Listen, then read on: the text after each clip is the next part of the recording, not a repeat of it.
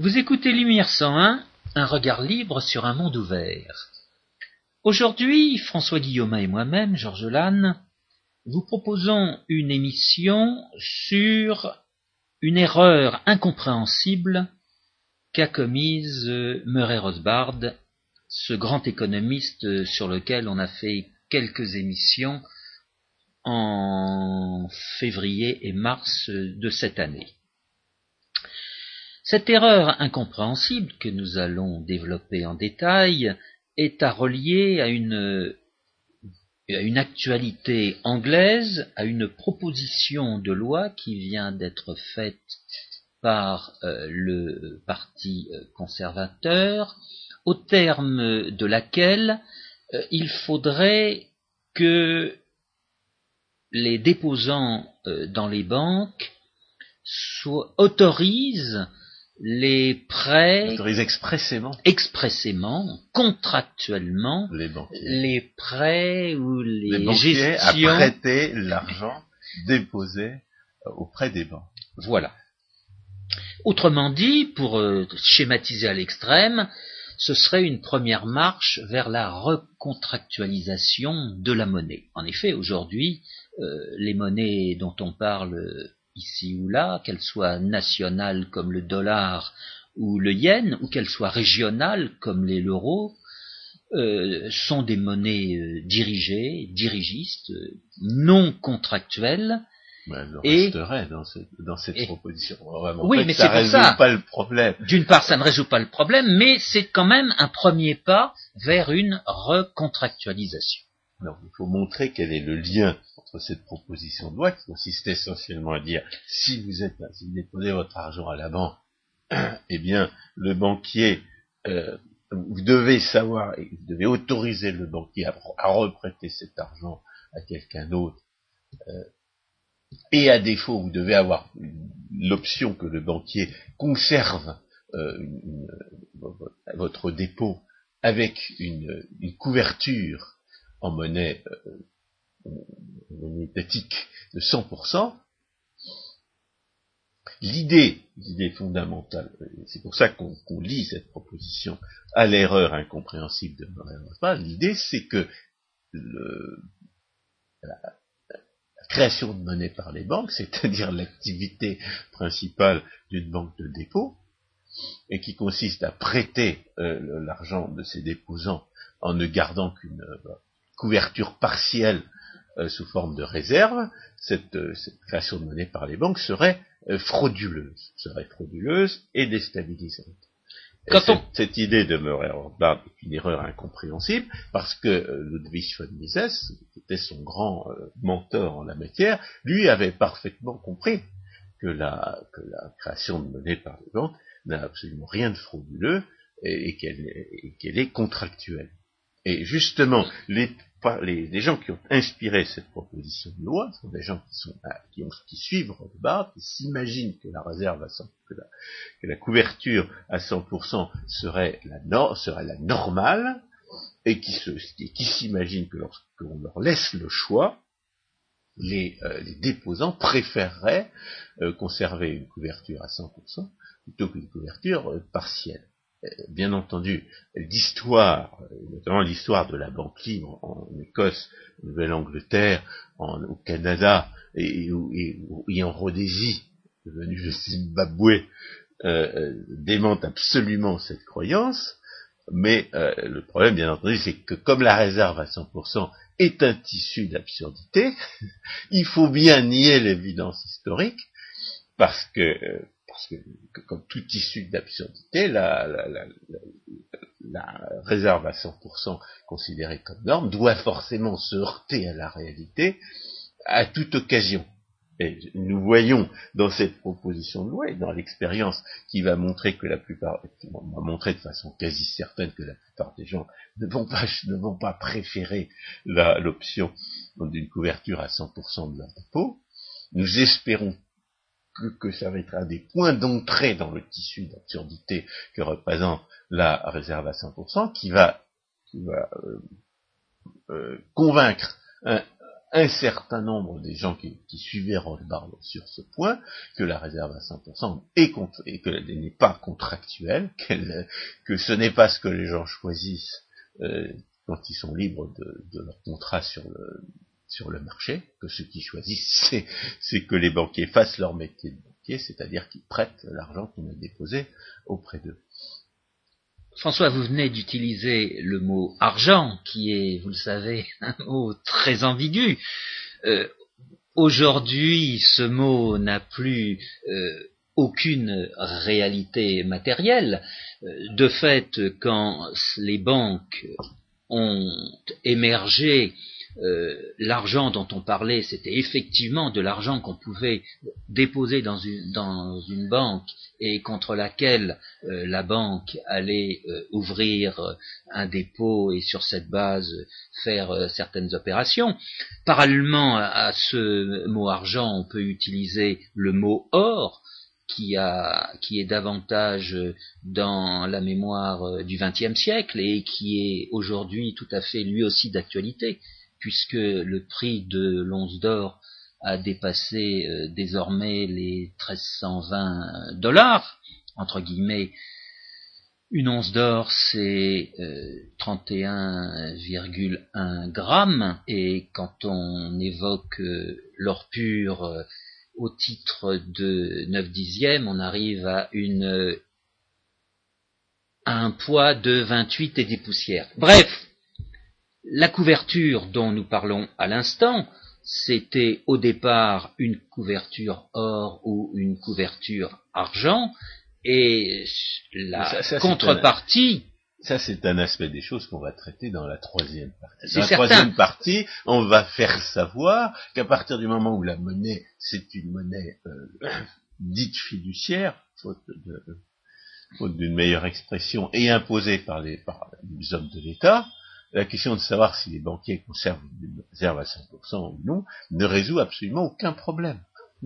Les problèmes dont on parle... Le problème, le problème venant, tous les problèmes de la monnaie venant de l'intervention de l'État, il est bien évident que si on exige euh, que les banquiers ferment boutique en tant que tels, et que, que les hommes de l'État soient les seuls à fabriquer de la, à, à créer de la monnaie, on va certainement pas résoudre les problèmes monétaires, on va faire au contraire disparaître tous les vestiges de ce qui permettait de les résoudre. Ah oui, mais à cet mais ça, c'est la troisième partie. La première partie, ça va consister à dire que la, la réserve à 100% n'est pas contractuelle et que la couverture partielle est n'est absolument pas frauduleuse, qu'elle est ni frauduleuse ni contraire à la nature. La deuxième la deuxième partie va consister à dire si les, si les gens qui suivent Murray Rothbard sur ce point s'imaginent que la couverture partielle est frauduleuse, c'est parce qu'en réalité ils pensent que la création de monnaie par les banques euh, serait déstabilisante, qu'elle créerait des, problèmes économiques euh, évitables, qui seraient essentiellement destructrices. Et notre on démontrera que, bien au contraire, la création de monnaie par les banques dans un système contractuel libre est, au contraire stabilisante, et elle est stabilisante dans les limites où justement une réserve à 100% imposée, elle est déstabilisante. Et euh, que ce qui est déstabilisant, ce n'est pas la création de monnaie, mais les ingérences étatiques dans cette création de monnaie. Alors, Avec, euh, en posant la, vraie question politique que Mises avait posée, qui a pu éventuellement tromper Rothbard, savoir est-ce qu'on peut véritablement envisager euh, la possibilité de créer de la monnaie sans que les hommes de l'État mettent la main dessus? Et ça, c'est la seule véritable question qui se pose à propos de la réserve de 100%. Alors, soyons clairs. quand la troisième partie, ça consistera à dire que justement, dès lors que la monnaie de base est étatique, la question de la réserve à 100% devient complètement dépourvue du moindre intérêt. Et là, ou, absolument aucune capacité à résoudre quelque problème que ce soit. Entendons-nous bien, quand nous parlons de monnaie, nous ne parlons pas de quelque chose de magique, nous parlons de monnaie en tant qu'intermédiaire de l'échange.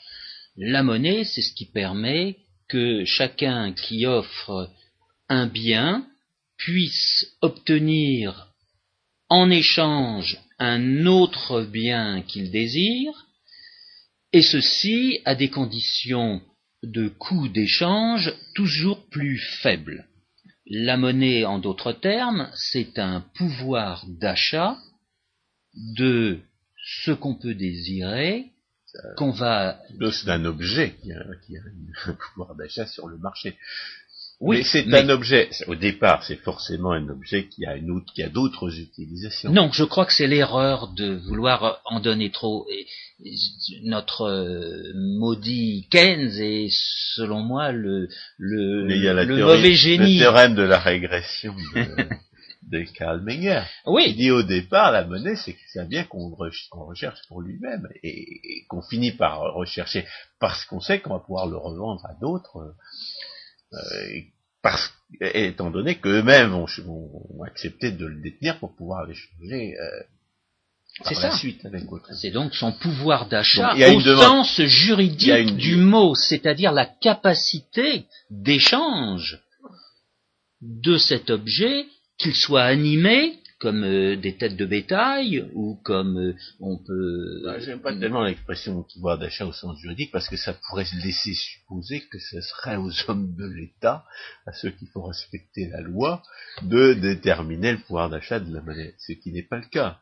Non, mais je crois que c'est pour ça que ce, ce préliminaire est tout à fait essentiel. Il faut distinguer le concept de monnaie pouvoir d'achat avec sa mesure. Ce sont deux considérations différentes qu'on a tendance à mélanger. pouvoir d'achat, c'est pas possible. Mais euh, tandis c'est une construction statistique. Bien sûr, mais souvent c'est comme ça qu'on. à l'expérience. Exactement. Ce concept de pouvoir d'achat que euh, à la fin du XIXe siècle, Pareto euh, exprimé sous la forme de puissance d'achat, puisque apparemment le concept nous vient d'Angleterre et on parlait alors de purchasing power. Donc le mot, le mot euh, difficile à, à comprendre, en français c'est ce mot de power, mais j'aurais tendance à dire que fondamentalement, dans la mesure où on se place toujours au départ dans un cadre de droit, eh bien on est dans une capacité juridique, capacité juridique d'échange, qui revêt. Oui, mais ce sur quoi porte la capacité juridique, c'est la propriété et c'est le droit d'échanger. Bien sûr. C'est pas le pouvoir d'achat. Qui n'a été décrété par personne. C'est pour ça que cette capacité juridique procède des règles de droit euh, fondamentales. Ce n'est pas un décret de qui que ce soit qui a donné cette qualité à euh, la représentation du pouvoir d'achat. Ce qui compte, c'est que les gens sont sont d'accord pour détenir la monnaie, ce qui se trouve être la monnaie la plus, utilisée en tant que telle, parce qu'ils l'acceptent, et non pas parce qu'on la leur impose, et Exactement. ni parce qu'on leur impose de la vendre ou de l'acheter à un certain prix. Et à l'échelle, c'est pas la loi, c'est pas la réglementation qui donne à, la monnaie son, sa capacité d'achat. Exactement. Et à l'échelle de l'histoire, eh bien, les formes de monnaie soit se sont succédées, soit se sont juxtaposées les unes aux autres. Donc, le, donc pour ce qui nous intéresse euh, aujourd'hui, il s'agit de montrer que, la, que la, les instruments financiers que le, que le banquier vend au, déposant, à l'individu qui dépose son argent euh, chez lui, ces instruments financiers, là, euh, il n'y a aucune raison pour qu'on ne les utilise pas comme monnaie. À partir du moment où les, gens acceptent de s'en servir comme monnaie, à partir du moment où ils, lui prêtent le, pouvoir de, la capacité de, s'échanger sans difficulté contre d'autres produits.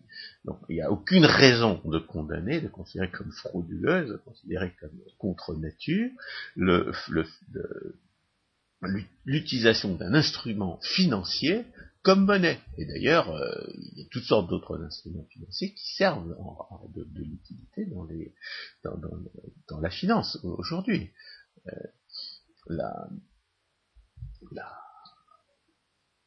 L'idée sur laquelle les instruments financiers ne devraient pas servir de monnaie, cette idée-là est absurde à partir du moment où les gens sont d'accord pour, s'en servir. Et fondamentalement, la raison pour laquelle les substituts monétaires partiellement couverts euh, par la monnaie euh, sur ces trois ne sont pas frauduleux, c'est que les gens acceptent de s'en servir. La proposition de loi dont il est question aujourd'hui au Parlement britannique, a pour intérêt d'attirer l'attention du, déposant sur la nature de ce qu'il accepte, mais c'est quelque chose que, les, déposants acceptent depuis 300 ans, que la pratique existe. Et par conséquent, si au bout de 300 ans, les gens savent toujours pas euh, ce qu'ils achètent quand ils déposent leur argent auprès d'un banquier, ça veut dire qu'ils sont peut-être pas capables de faire la distinction entre une couverture partielle et une couverture totale. Non plus. Ça veut dire qu'ils sont vraiment très bêtes.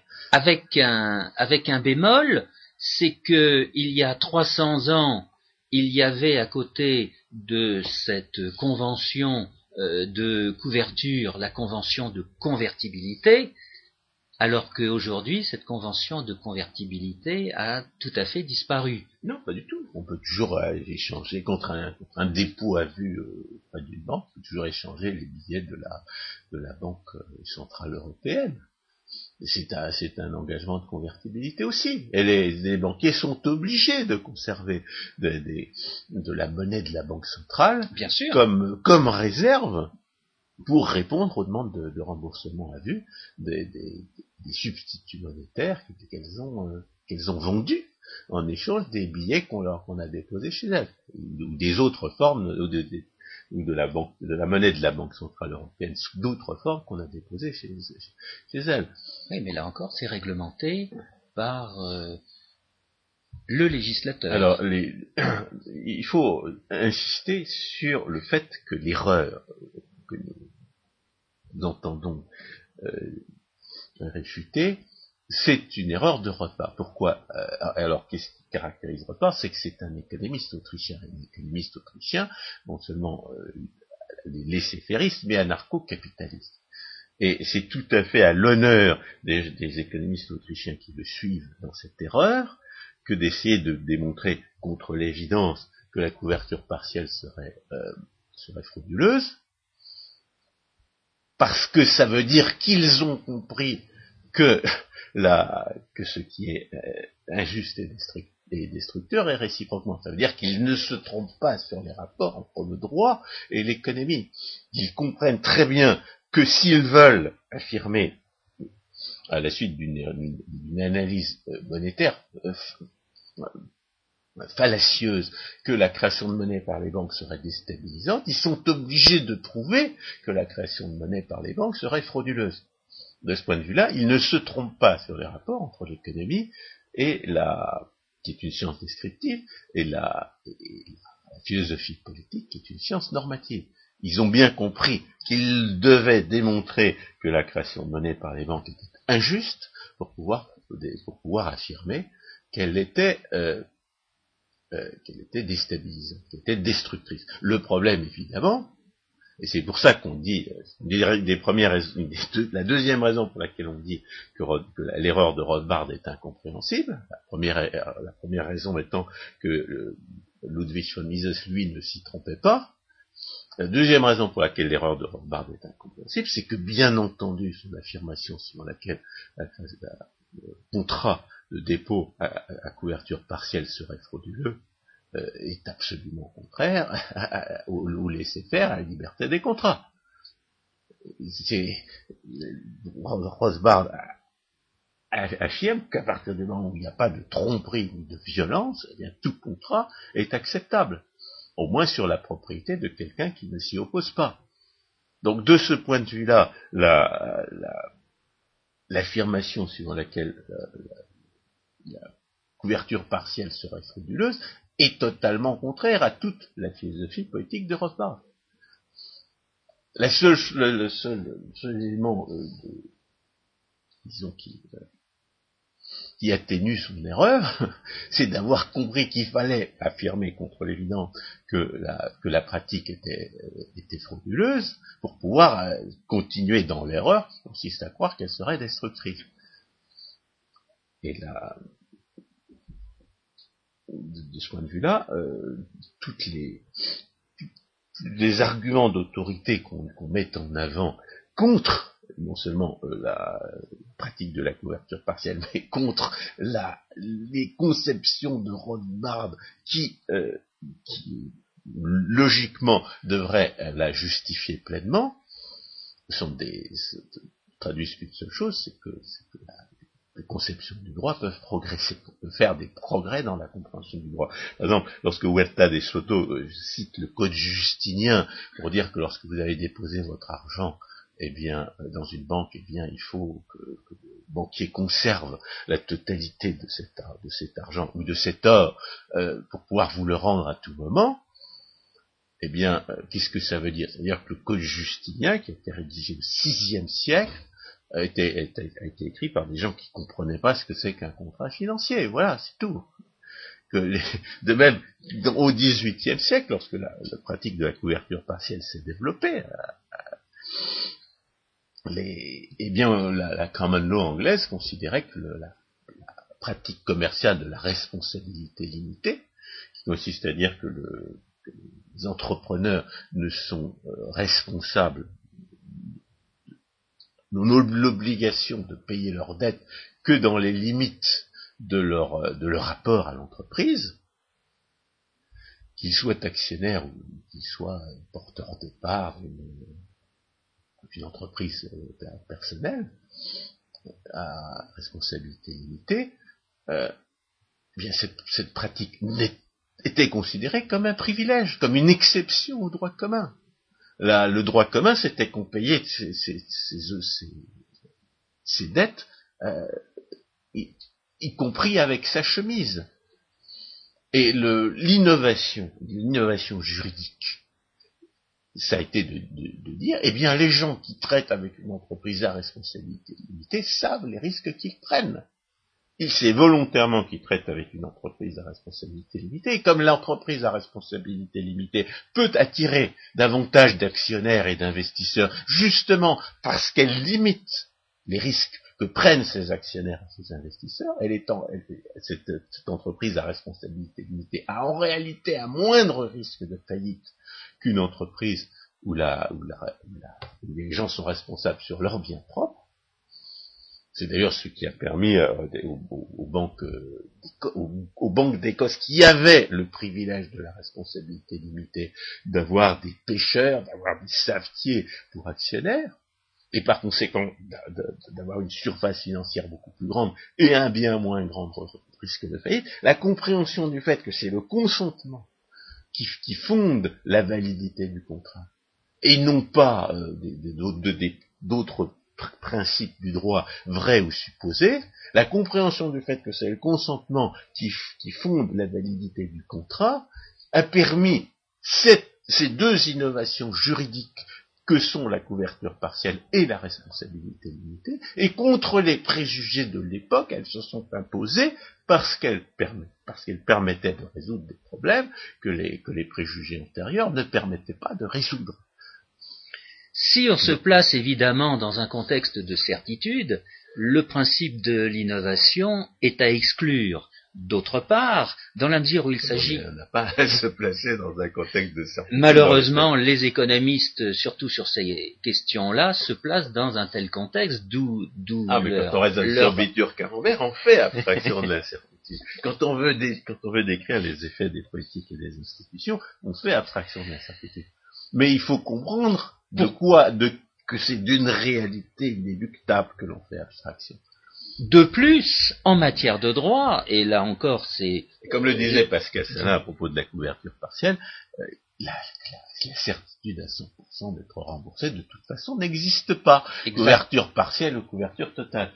Et ce qu'il faut voir, c'est que le principe du contrat doit être envisagé comme contribuant à une réduction de l'incertitude. Ça ne veut pas dire une réduction à zéro, mais ça veut dire que ce sera une situation améliorée par rapport à celle euh, qu'on pouvait connaître et comme vient de le dire, ça permet de prévoir le comportement des autres, alors qu'avant il était, euh, il était plus indéterminé. Mais en ce qui concerne la couverture partielle et la, et la responsabilité limitée, le paradoxe c'est que l'une et l'autre innovation juridique, qui se, se compte sur le, principe premier de la validité des contrats qui est le consentement, ce, ces, deux innovations juridiques accroissent la sécurité du, euh, du, déposant, ne la limitent pas. Alors, euh, comme l'a expliqué euh, euh, George Selgin,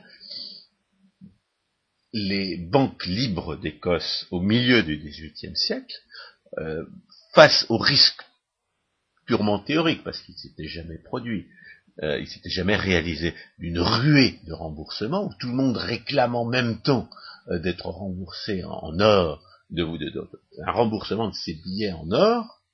À ce moment-là, comme il n'y a pas assez d'or sur le moment pour rembourser tout le monde, eh bien, euh, eh bien la banque ne peut pas faire face à ses obligations. C'est l'argument principal. Parce que Rothschild, qui a étudié le, système dit de free banking, qui n'était pas du tout libre aux États-Unis à la fin du XIXe siècle, a, révélé, c'est qu'en réalité, quand il y avait des ruées, c'était pas parce que pas parce que les gens voulaient être remboursés en or, c'est parce qu'il manquait de billets. Ils voulaient être remboursés en billets et les billets étaient réglementés. Il y a eu des, des ruées sur les billets et non pas des ruées sur l'or. Et donc, au milieu du XVIIIe siècle, dans le système bancaire libre écossais, les, banquiers avaient imaginé une clause à option, qui consistait à dire, voilà, euh, si nous ne pouvons pas, si nous n'avons pas assez de réserves pour vous, rembourser à vue, eh bien votre billet devient, un, contrat de prêt à terme. nous vous rembourserons au, bout d'un délai fixé, le temps euh, d'acquérir les réserves nécessaires, et entre-temps, vous paiera un intérêt tout à fait intéressant. Les gens qui achetaient ces billets le faisaient volontairement, il y avait donc absolument aucune fraude, là non plus. Et ça faisait disparaître le risque théorique d'une ruée de, remboursement en or, parce que les gens se précipitent pour être remboursés en or que parce qu'ils pensent que les autres vont, on mettre la main sur le peu de réserves qui, reste à la banque avant eux. À partir du moment où tout le monde euh, sait, premièrement, qu'il sera remboursé euh, dans, un délai, raisonnable pour que la banque euh, acquiert les réserves nécessaires, et que, tout le monde a acheté le, même type de contrat, de sorte que tout le monde raisonne de la même façon, le risque est écarté. Alors ces, clauses à option ont été, interdites de, par voie réglementaire en 1760, mais euh, premièrement, cette interdiction n'avait aucune justification, bien entendu, puisque, puisque ces clauses étaient volontairement acceptées, et, et, elles se sont révélées inutiles parce qu'il n'y a jamais eu de ruée de remboursement au nord sur les, sur les banques libres d'Écosse, ni de Nouvelle-Angleterre, ni du Canada. Donc le, le, le risque invoqué à, en faveur de la réserve à 100%, ce risque-là ne s'est pas réalisé dans un système de liberté contractuelle. Dans un système de liberté contractuelle, tout le monde accepte la couverture partielle et il n'y a pas de ruée de remboursement. Donc le risque invoqué par les partisans de la, couverture totale, ce risque-là ne s'est pas réalisé historiquement. Il est, théorique, il est théorique et on a, décrit l'innovation juridique supplémentaire qui permet de le faire disparaître, y compris du point de vue théorique. Donc, de ce point de vue-là, euh, l'idée sur laquelle la couverture partielle serait frauduleuse euh, va évidemment à, l'encontre de l'évident. Il y a un autre, argument euh, tout aussi, tout aussi faux, et qui consiste à dire que la couverture partielle serait contre nature parce qu'elle impliquerait de reconnaître des droits de propriété euh, simultanés sur le même objet. Euh, on, sort la comparaison euh, du surbooking, par exemple. On, donne, on vendrait des, places de, théâtre ou de, des billets d'avion au-delà de la capacité de l'avion, et puis euh, et puis euh, bien entendu, on peut pas, on peut pas remplir le théâtre ou l'avion davantage que le qu'il n'y a de place. Euh, le problème de cette comparaison, c'est que d'abord le surbooking persiste en dépit du fait qu'il euh, reconnaît des droits de propriété simultanés sur le même objet, parce que les gens savent le risque qu'ils prennent. Il y a des, billets d'avion dont ils savent qu'ils donnent automatiquement droit à, à, une place dans tel avion, et puis il y a des billets dont on sait qu'ils donnent droit à, l'avion qui, partira après, en, cas de, au cas où le premier serait, serait déjà plein.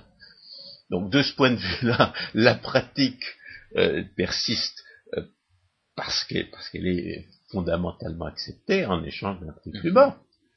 Mais là, il y a une deuxième, deuxième erreur fondamentale, tout à fait incompréhensible d'ailleurs, euh, sur la couverture partielle, c'est que, à la différence de la place de théâtre du billet d'avion, le substitut de monnaie, le billet de banque ou, le dépôt à vue, non seulement rend tous les services que rend la monnaie, mais il en rend, davantage.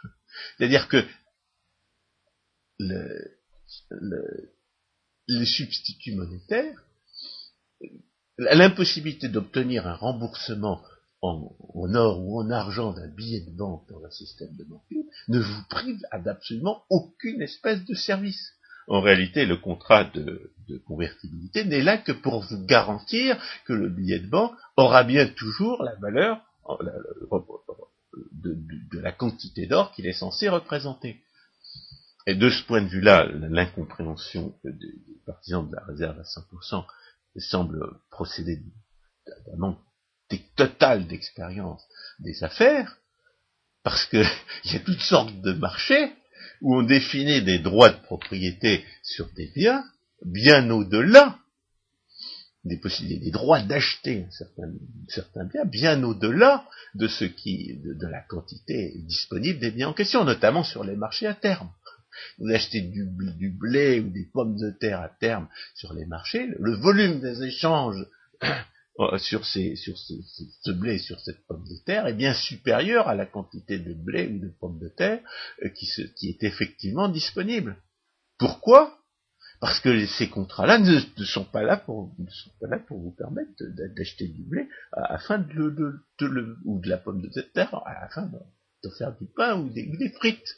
Ils sont là pour vous permettre de gérer votre votre risque euh, relativement aux variations de prix des, produits en question. Ils ne sont pas là pour vous assurer la disponibilité des produits en question. Quand vous voulez acheter des pommes de terre, euh, vous n'allez pas sur un pour faire des euh, des frites, vous n'allez pas sur un marché à terme. Ça sert, ça sert, c'est pas à ça que ça sert. Et en ce qui concerne la couverture partielle, si vous voulez des pièces d'or, eh bien, euh, vous n'allez pas vous adresser, vous n'allez pas forcément vous adresser à un banquier la pièce d'or ne vous rend pas les mêmes services.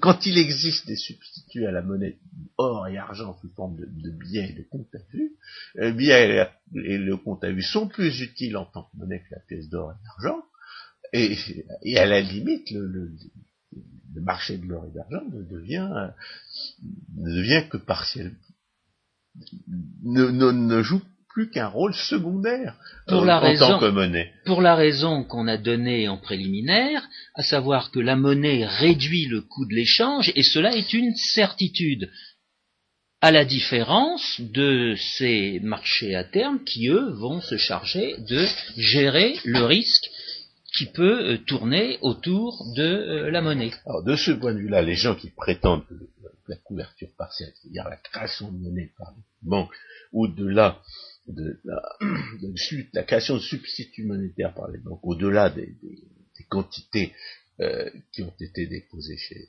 elles, serait contre nature, fait tout à fait penser à l'affirmation d'Aristote qui a empoisonné les rapports sociaux pendant 2500 ans, comme quoi la, euh, comme quoi l'intérêt sur l'argent serait contre nature. Il procède tout simplement d'une incompréhension de ce dont il est question les substituts monétaires euh, que vous achetez quand vous déposez votre argent auprès d'une banque, ce sont des instruments financiers. Si vous ne comprenez pas ce que, que, ce sont des instruments financiers, c'est que vous ne savez pas ce que c'est qu'un instrument financier, ou que vous imaginez sans aucune raison qu'un instrument financier ne pourrait pas servir de monnaie. Ça veut dire que vous êtes incompétent en matière financière. Et moi, je suis pas du tout surpris de voir que les gens qui, euh, prônent la couverture totale, la réserve à 100%, n'ont aucune expérience de la finance et voire aucune, aucune formation en la matière. C'était le cas de Rothbard. C'était le cas de, qui est encore la réserve à 100%. Irving Fisher, il avait quand même une certaine expérience financière. Peut-être que lui aussi prenait la réserve à 100% pour des raisons politiques, ce qu'on va voir avec avec von Mises.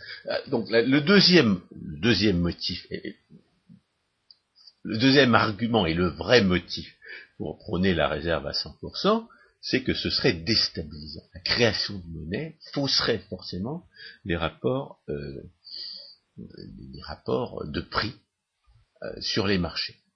de ce point de vue-là, l'argument consiste à dire, voilà, on crée de la monnaie, et puis cette monnaie donne un pouvoir d'achat à son, premier utilisateur, ce pouvoir d'achat, il va, il va s'exercer aux dépens des autres, ça va lui permettre d'acheter des, choses, ça va faire monter les prix des autres biens, chose égale par ailleurs, ça va, ça, va, engendrer un transfert. On voit le lien avec le, premier argument, c'est un transfert, euh, et si vous croyez que la couverture partielle est un privilège, c'est un transfert politique. C'est de la redistribution politique que la création de monnaie.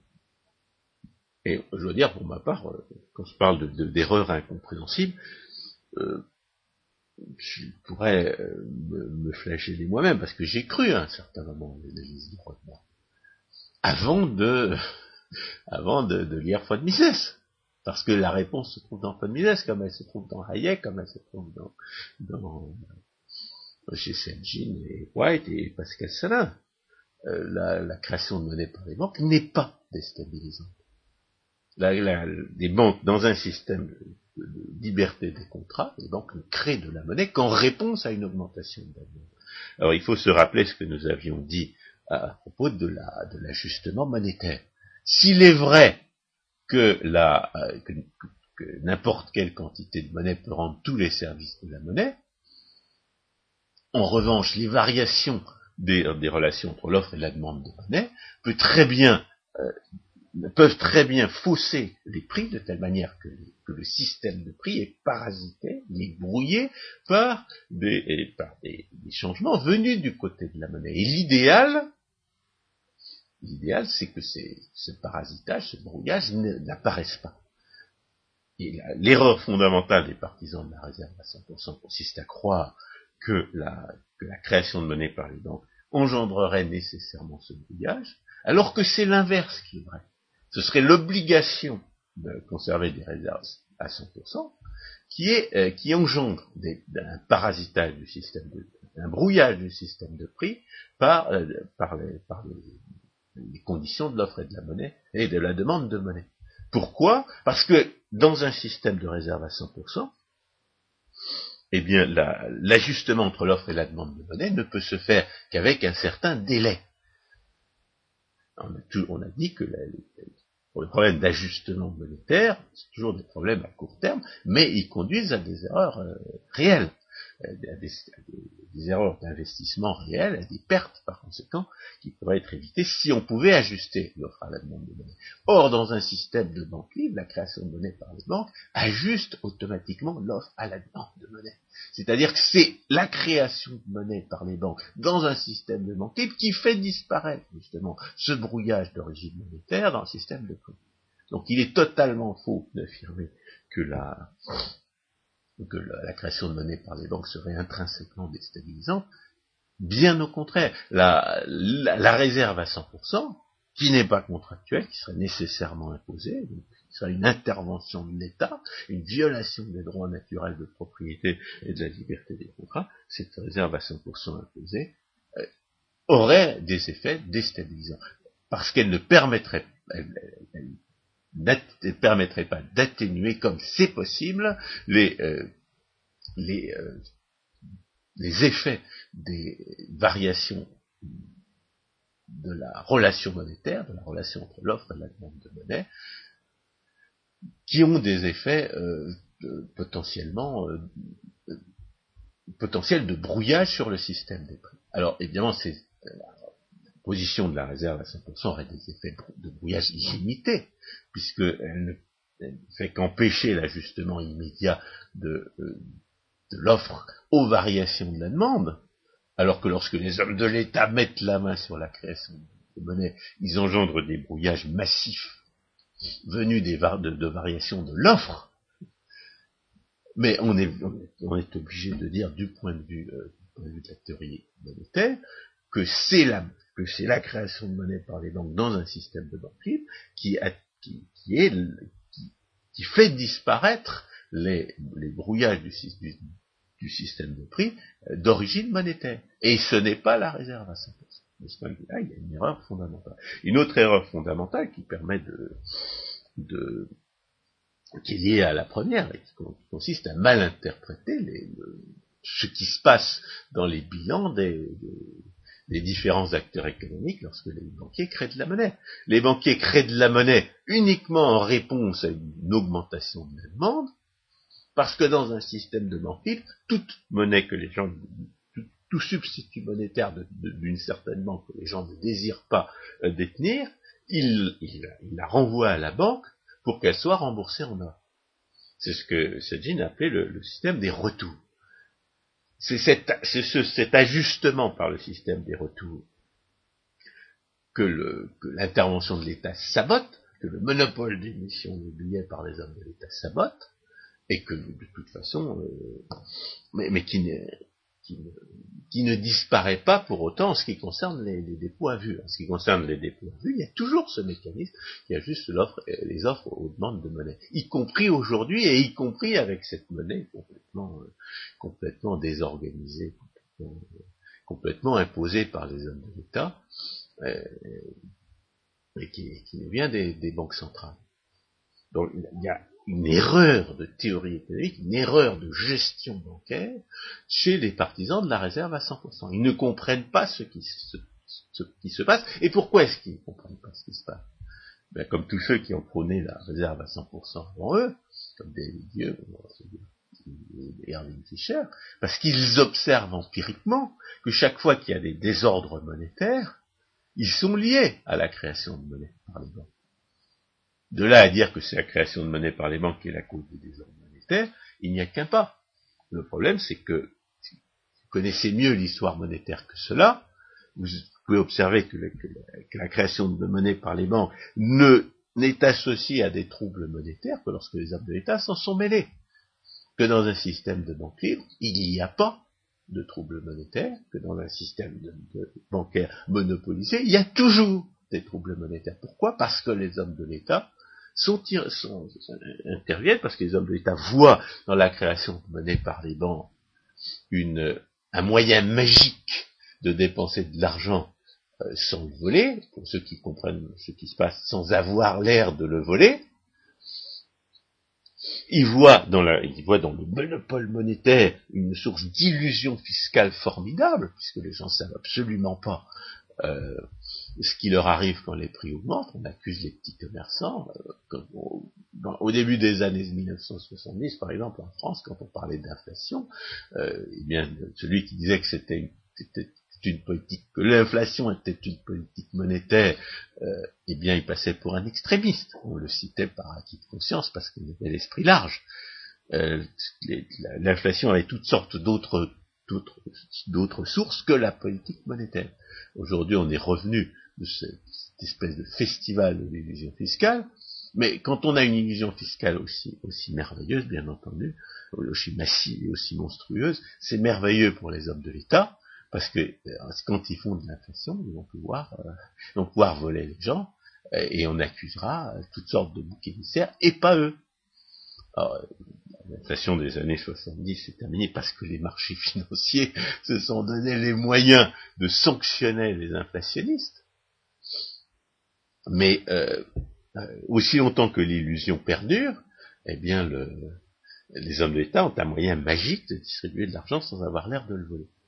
Ou d'empocher l'argent, parce que avant, le, avant la, démagogie euh, pseudo-démocratique, on avait des, on avait des, des monarques qui se faisaient la guerre les uns aux autres. Euh, fondamentalement, et, c'est là que, que le seul argument en faveur de la réserve à 100% un sens. C'est est-ce qu'on peut empêcher les hommes de l'État de mettre la main sur la création de monnaie dès lors qu'il y a création de monnaie? Et c'est peut-être l'origine de l'erreur de Rothbard et de ceux qui ont lu von Mises à ce sujet. Von Mises disait il faut interdire la création, toute création de monnaie supplémentaire par les banques. Mais pourquoi est-ce qu'il le disait? Pas parce que c'était mauvais, mais parce qu'il pensait qu'il désespérait complètement d'empêcher les hommes de l'État de mettre la main sur cette création. Donc, pour des raisons politiques, Mises prônait la réserve à 100%, mais c'était pas, mais à la différence de Rothbard et de ses successeurs, euh, c'était pas par erreur d'interprétation sur la nature des, contrats financiers en cause et sur les effets de, leur production. C'était uniquement pour des raisons politiques. Mises était prêt à accepter la légère déstabilisation du régime monétaire qu'implique l'imposition d'une réserve à 100% en échange d'une abolition de la pratique de la création monétaire qui, euh, parce que les, désespéraient de voir les hommes de l'État euh, mettre la main dessus. Mais c'était une époque où il y avait encore l'État loire. Aujourd'hui, ça n'a aucun sens. Et par ailleurs, c'était le produit d'une analyse politique qui n'allait absolument pas de soi. Vous pouvez contester. Est-ce qu'il est politiquement plus difficile d'empêcher les hommes de l'État de mettre la main sur la banque libre que sur, un système euh, où, où, ils ont déjà mis la main sur la production de billets c'est pas du tout évident. Euh, la question de savoir ce qui est politiquement possible et ce qui est politiquement impossible n'est pas, euh, relève pas de la praxéologie, mais de l'analyse politique. On ne peut absolument pas dire qu'il est, logiquement inéluctable que les hommes de l'État mettent la main sur la création de monnaie. C'est seulement, euh, malheureusement, plausible. Et de ce point de vue-là, on peut accepter la création, la, la réserve à 100%, mais la réserve à 100% avec une monnaie or, une monnaie argent, et dans des conditions politiques qui sont tout aussi utopiques aujourd'hui que l'est la, la, la, banque libre avec État noir, qui est le meilleur système euh, euh, possible. Alors si on, si on veut si on veut raisonner sur le meilleur système possible en faisant abstraction de ce qui est politiquement possible, il n'y a aucune raison de prôner la réserve à 100%. Si on veut raisonner sur ce qui est politiquement possible, il n'y a aucune raison de prôner la réserve à 100%, et pour la raison, pour la raison que nous allons envisager dans cette troisième partie, à savoir que dès lors que la monnaie n'est pas une monnaie métallique, dès lors que les hommes de l'État ont mis la main sur la production de la monnaie euh, au sens étroit, eh bien, imposer une réserve à 100% n'a absolument aucun sens. Pourquoi est-ce que ça n'a aucun sens? D'abord parce que, euh, euh l'origine des, des, troubles monétaires vient de la mainmise des hommes de l'État sur la production de monnaie. La première raison est politique. Les hommes de l'État ne peuvent pas s'empêcher d'abuser de la création de monnaie. L'idée suivant laquelle les hommes de l'État pourraient s'abstenir de, faire de l'inflation dans la mesure où ils pourraient le faire, les institutions et les marchés le leur permettraient, cette idée-là est complètement est d'une naïveté ridicule. Il faut n'avoir aucune expérience de ce que c'est que la politique monétaire pour croire que les hommes de l'État feront pas euh, de la, surémission s'ils sont les seuls à pouvoir créer de la monnaie. La deuxième raison pour laquelle euh, dans un système où ce sont les hommes de l'État qui produisent la monnaie euh, au sens étroit, la, réserve à 100% ne résoudrait absolument aucun problème, mais au contraire ne ferait que les aggraver, c'est que même si les hommes de l'État voulaient faire la, voulaient ajuster le plus exactement possible l'offre les offres aux demandes de monnaie, ils ne pourraient pas le faire. Ils en seraient absolument incapables. Parce que la seule manière d'ajuster les offres aux demandes de monnaie, c'est le, c'est le mécanisme des retours décrit par, par dans un système de banque libre. Ce sont les, c'est dans un système où ce sont les banques qui créent de la monnaie remboursable à vue en monnaie métallique, c'est-à-dire échappant aux ingérences des hommes de l'État, qu'il est possible d'identifier les conditions d'un ajustement entre les offres et les demandes de monnaie. C'est donc dans un système de, couverture partielle, où les hommes de l'État n'ont aucun droit de se mêler de la monnaie, qu'on peut identifier les conditions d'un ajustement entre les offres et les demandes. Les hommes de l'État non seulement sont irresponsables et par conséquent ne, euh, ne se gêneront jamais pour, euh, produire trop de monnaie si on, leur en, donnait le monopole absolu, mais en plus s'ils ne sauraient pas quoi faire, s'ils voulaient ajuster les offres et les demandes de monnaie. Aujourd'hui, qu'est-ce qu'on a? On a un système, on a un système où les, banques créent de la monnaie et, qui est, où, les, où, elles sont soumises à une procédure de retour qui ajuste les offres et, les demandes euh, tant bien que mal euh, en ce qui concerne les dépôts, mais où les hommes de l'État qui ont monopolisé les billets, ce qui leur a, les a conduits à, inventer une monnaie banque centrale euh, sous forme de dépôt, qui, vient sans arrêt déstabiliser et fausser les conditions de, l'ajustement monétaire.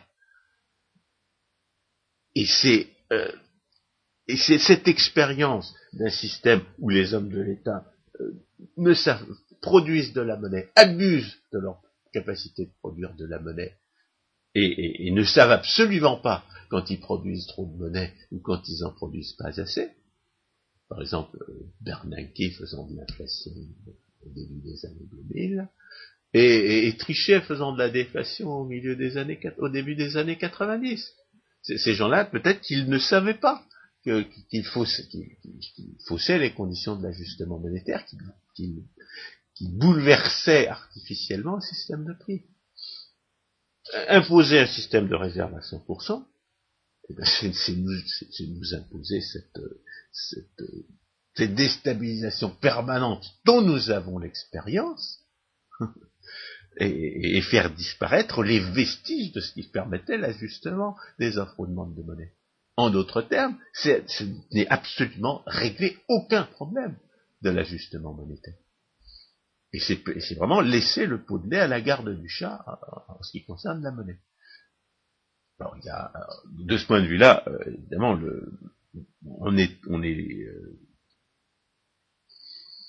on est loin des, des, Autrichiens, parce que les Autrichiens, eux, prônent une monnaie métallique avec la réserve à 100%. Mais on a des, on a des, gens qui n'ont aucune formation économique, comme, par exemple Maurice Saleh, et qui de ce fait euh, ne, sont pas compétents, qui prônent la, qui prônent euh, une création de monnaie par les seuls hommes de l'État. Une interdiction aux banquiers de faire leur métier de créer de la monnaie, et, euh, et une, d'obligation faite à tous de ne se servir que de la monnaie créée par les hommes d'État. Ça nous, ça nous exposerait au désordre et au pillage que nous connaissons déjà, et, en faisant disparaître une, activité euh, productive, qui est par définition productive, puisque les gens acceptent de la, de la, qu'elle se développe dans, dans, le cadre contractuel. Donc ce serait une, une pure destruction de, de, capacité productive que d'imposer la réserve à 100% dans ces, dans ces conditions. Alors évidemment, il faut, euh, il faut souligner à propos de une, autre comparaison, puisqu'on a, a comparé la réserve à 100% à, à la responsabilité sur les biens personnels et la couverture partielle à la responsabilité limitée. Il y a une, autre comparaison qu'on peut faire entre Maurice Allais, euh, à qui on a, autorisé à enseigner l'économie sans, qu'il ait la moindre formation d'aucune science euh, euh, morale, et le, et le principe de précaution. Pourquoi? Parce que dans, les deux cas, ça ne peut être que dans une culture d'irresponsabilité bureaucratique poussée à l'extrême qu'on peut imaginer qu'un individu soit compétent dans un domaine qu'il n'a jamais appris, dont il n'a jamais subi les apprentissages spécifiques, et qu'on peut imaginer que, euh, de, faire disparaître le risque associé à une décision. C'est ça le prétendu principe de précaution. Ça consiste à dire on fait disparaître le risque parce qu'on a peur, et on s'aveugle complètement sur, on fait disparaître, on, prétend faire disparaître un certain risque dont on a peur, et on s'aveugle complètement sur le risque qu'on prend nécessairement en, prenant une telle décision. Dans, la, en ce qui concerne Maurice Allais, l'idée, qui est vraiment très caractéristique de la bureaucratie française, c'est l'idée sur laquelle l'intelligence sera un substitut à l'apprentissage. C'est la négation de la notion de métier et la notion de métier que les, que les Japonais, que les, que les Asiatiques, que les Chinois euh, reconnaissent de, de, la manière la plus, euh, la, plus spectaculaire dans les arts martiaux, par exemple. je me souviens très bien, quand j'ai vu pour la première fois un film qui est intitulé Karate Kid, je pouvais être dupe des mouvements du, jeune héros. Après avoir passé ma ceinture rouge de taekwondo, je, voyais qu'il était inepte. En anglais, il y a une formule pour, pour, dire euh, qu'on ne peut pas juger de la capacité de quelqu'un si on n'est pas à son, niveau. Ce à dire, it takes one to know one. Vous ne pouvez reconnaître la compétence de quelqu'un que si vous avez une compétence équivalente à la sienne dans un domaine. C'est la reconnaissance très hayekienne d'ailleurs de, la nécessité de l'apprentissage, du fait que la que l'apprentissage et la pratique, la pratique concrète d'un métier, vous mettent dans la tête des choses que vous ne pouvez pas apprendre aux autres en quelques heures, en quelques, jours, en quelques années en économie, on a affaire à, des, à, toutes sortes de gens qui se croient compétents. Et dans la mesure où nous, nous avons, qui me concerne, j'ai 35 ans de pratique de la théorie économique, j'ai fait 10 années d'études sanctionnées par 5 diplômes, les, euh, les gens qui se prennent pour des économistes et qui n'en sont pas, je les vois, et eux ne, ne me voient pas. Alors, Georges Lannes pourra éventuellement se vanter de sa propre formation, lui qui enseigne euh, l'économie de l'incertitude à l'université Dauphine, mais euh, il est bien évident, quand on n'a pas subi un apprentissage en économie, on n'est pas économiste. La difficulté est aussi qu'il y a certains domaines euh, qui ont été longtemps laissés de côté, comme par exemple celui de l'incertitude, mais aussi celui de la monnaie. Euh, il ne faut pas oublier que la théorie de la monnaie ou la théorie monétaire est de création récente. La seule théorie de la monnaie qui existait au début du XXe siècle, c'était la théorie de la quantité de monnaie. François Guillaume vient d'utiliser les concepts de demande et d'offre de monnaie, mais c'était des concepts qui étaient refusés au début du XXe siècle. Le concept de demande de monnaie va commencer à être exploité dans la décennie 1930. Et c'est Milton Friedman qui, dans la décennie 1950, va, euh, comment dire, euh, faire connaître au grand public euh, une reformulation de la théorie de la quantité de monnaie en termes de demande de monnaie. c'est un économiste américain. Est-ce que c'est un rapport avec Irving Fisher quand il prenait la réserve Justement, Irving Fisher. ça veut dire qu'Irving Fisher était trop incompétent pour ah, comprendre que la création de monnaie par les banques est stabilisant dans un contexte je, Je n'ai pas voulu vous interrompre, François, mais vous avez cité David Hume et Irving Fisher. L'un et l'autre méconnaissent les concepts d'offre et de demande de monnaie. Ils esquissent, ou plus, pardon, ou plus exactement, ils, entrevoient le concept d'offre de monnaie au travers de cette théorie de la quantité de monnaie, mais ils sont complètement euh, étrangers au concept de demande de monnaie. D'après les historiens euh, de la théorie de la monnaie, le premier à avoir effleuré le concept de demande de monnaie, c'est justement Valras, ce qui est tout à fait étonnant.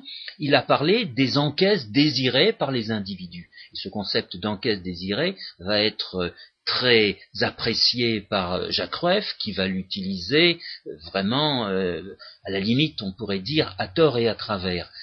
Mais je voulais en arriver à cet exemple qui pour moi est flagrant. C'est un économiste allemand, Brunner, qui, dans le cadre de l'école de Chicago, euh, va faire à la fin euh, de la décennie, euh, décennie 50, en 1959, un article sur l'offre de monnaie en France.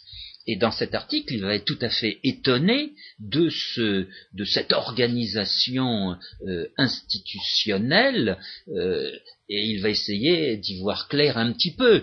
Eh bien, figurez-vous que 15 ans plus tard, euh, Jacques Mélitz, enseignant à Sciences Po, va euh, faire des études euh, sur l'offre de monnaie en France Et euh, il va laisser de côté euh, cette étude. et il va, il va. À l'époque, j'étais très impressionné par ce genre de modèle. Mais bien sûr, euh, c'était l'économétrie florissante. Bref, il faut se rendre compte que dans ce domaine de la monnaie, et celui qui m'a parfaitement fait comprendre cette évolution, c'est non seulement Jacques Rueff, mais c'est aussi Harry Johnson, qui, à l'occasion de deux articles, hein, au début de la décennie 60, l'autre au début de la décennie 70, m'a fait mettre le doigt sur cette évolution considérable qui existait au XXe siècle. Et cette évolution ne s'est pas arrêté jusqu'à aujourd'hui inclus. Et ce n'est pas le cataclysme euh, que l'euro a, entraîné euh, qui changera quoi que ce soit. On n'a encore rien eu. Hein, oui, non, mais il faut bien se rendre compte que euh, l'euro, c'est une expérience digne du docteur Folamour, qui n'a pas d'antécédent dans l'histoire. Alors qu'il ne s'agit pas que de prétendus omniscients viennent nous compter les, les, les résultats auxquels ils s'attendent personne n'en sait strictement rien. Et nous avons commencé cette émission en quelques, quelques raisons de penser que ça va mal se terminer.